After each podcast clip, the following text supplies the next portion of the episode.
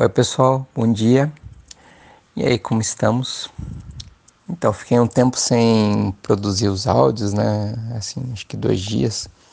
Que teve várias coisas assim aconteceram nesse tempo, né? Mas tá tudo certo, assim.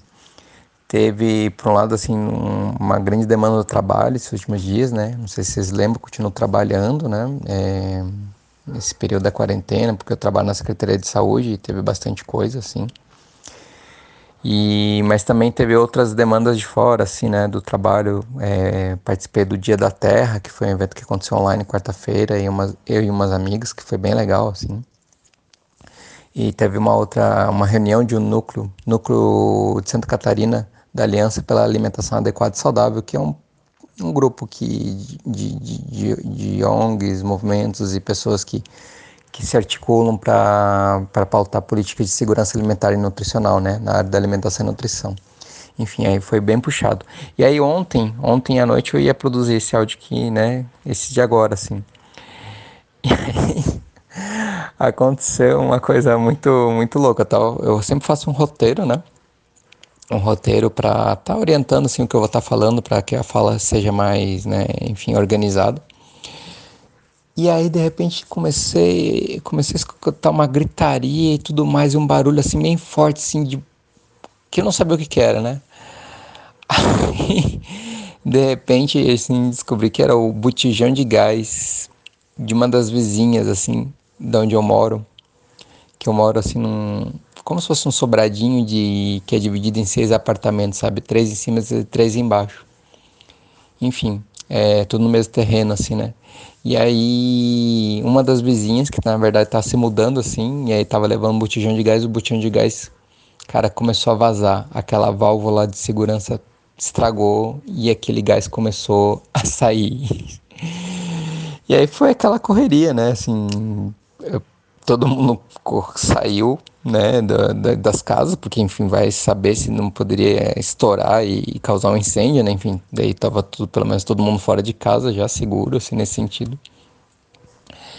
E aí foi chamar o bombeiro e tudo mais, assim, para resolver a situação, né, enfim. Aí depois eles, eles foram, né, lógico que demorou um pouquinho tudo isso, mas correu tudo bem, assim, né? Os procedimentos de segurança a gente meio que intuitivamente fez, assim, é que era o gás estar tá fora para ele escapar, né? Na verdade ele já ficava fora. Sair, né? Obviamente, e não, não ligar nada, né? Por perto, porque poderia causar, ser a faísca que poderia causar uma explosão realmente, né? Aí eles conseguiram lá, usaram umas ferramentas, destravaram lá a, a válvula, enfim, tá tudo certo, né?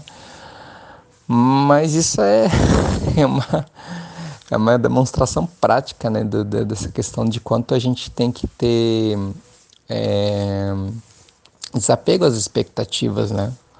desapego a, ao planejamento de algo que a gente faz. Porque, pelo fato da gente não ter controle né, sobre as coisas que acontecem no mundo, quer dizer, eu estava lá tranquilo, fazendo o roteiro é, e aí aconteceu isso. E o que, que, eu vou fazer? Eu vou ficar aqui pensando no roteiro? Não, vou querer salvar, salvar minha vida, né? Nesse momento.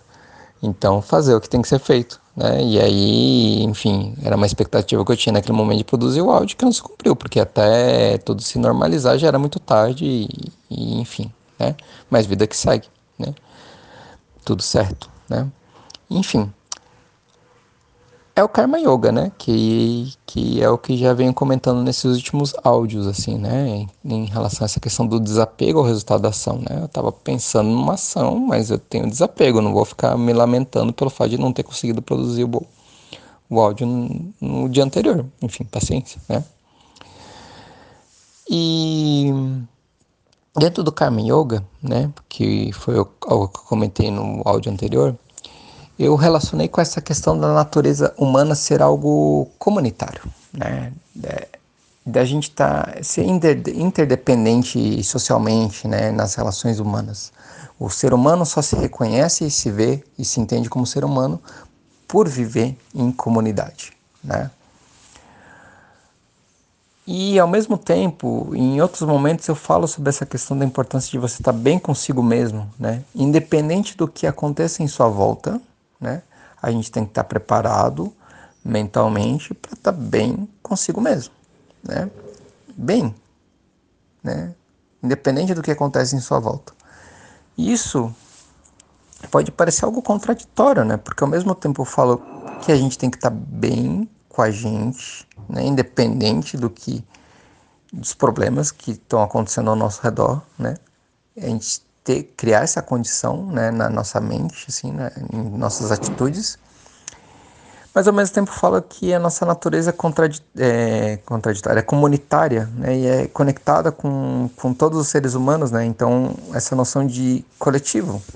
Né, é, na nossa cabeça ocidental, essa conta parece que não fecha, né, ou é uma coisa ou outra. Isso é muito porque nós somos formados nessa noção de indivíduo separado do todo. Né? E por mais que aqui nesses áudios, enfim, nos estudos de yoga e outras práticas assim, a gente procura desconstruir essa noção, essa é algo que está muito forte na nossa gente, na, na, nossa mente, sabe? Muito forte, internalizado mesmo, porque a gente foi formado socialmente com essa noção, né? né? E principalmente com o avanço dessa retórica e desse pensamento é, neoliberal, que é algo que eu já comentei em, em uns áudios anteriores, né, no sentido essa, essa coisa da meritocracia de que eu eu por eu mesmo faço tudo e só dependo de mim, né, que é algo que inclusive é, é, se incorpora no, nos discursos é, se apropria dos discursos né, da espiritualidade, do autoconhecimento para reforçar uma ideia equivocada do eu, do indivíduo. Né?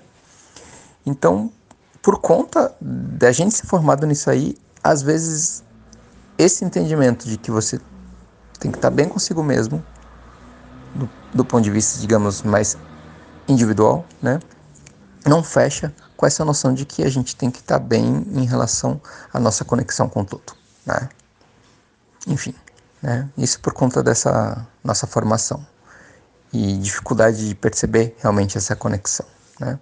Lembra lá dos primeiros áudios, né, que eu falava desse egoísmo aparente, né? Utilizei esse termo assim para para justamente exemplificar o que, que a gente pode estar tá fazendo em termos de em termos de ação para o mundo, né? E nesse contexto da pandemia. Bem, a questão é, então assim, para a gente estar tá bem consigo mesmo, é porque, né? você tem que estar em harmonia com todo. Né? O bem consigo mesmo envolve uma compreensão e um entendimento que você tem que estar em harmonia com todo. Né? Que todo é esse? Porque a gente pode pensar o todo na questão da ordem social, né? dessa ordem do, do mundo que a gente vive hoje, sabe? E cara, assim, né? Vamos pensar, olha só a, a, loucura que tá, né? É o coronavírus, é a política, né, indo para caminhos cada vez mais complicados, enfim, é um monte de coisa. Que harmonia é essa, né? Quando a gente fala em harmonia com todo, não é, não é em relação à ordem social, é em relação a algo maior, a ordem cósmica, sabe? É em relação ao universo mesmo, sabe? É em relação a, por exemplo, hoje de manhã Tive um dia estressante no trabalho ontem, sabe? Aí fui fazer feira hoje cedinho, aí eu saio e olho aquele nascer do sol, aquele sol brilhando, sabe? Lindo. Você tá em harmonia com isso, sabe? Com essa ordem cósmica, com algo muito maior do que essa história curta, né, que a gente está vivendo nesse momento, sabe? E diferenciar isso é muito importante, porque muitas vezes dentro do caminho do autoconhecimento, da espiritualidade, tem, eu vejo muita, muitos argumentos no sentido de, de reforçar um discurso é, conservador do ponto de vista social, sabe? De achar que as, o mundo, do ponto de vista social, tem que ser desse jeito, sabe? Porque seria uma ordem cósmica. Não é, são coisas que estão conectadas, mas são diferentes, né? A tua harmonia em relação à ordem cósmica nada tem a ver com a atitude que você tem que ter perante a ordem social. E eu vou dar um exemplo que é muito fácil de entender, né? Que é de um grande humanista, né? Um grande personagem da história, que foi Mahatma Gandhi, né? O Gandhi, Mahatma, na verdade, é, não era o nome dele, né? O nome dele era Mohandas Karamchand, não sei se é exatamente assim que fala, né? Mahatma significa é um apelido que ele ganhou, né? um, um título que ele ganhou, assim, que significa grande alma. Né?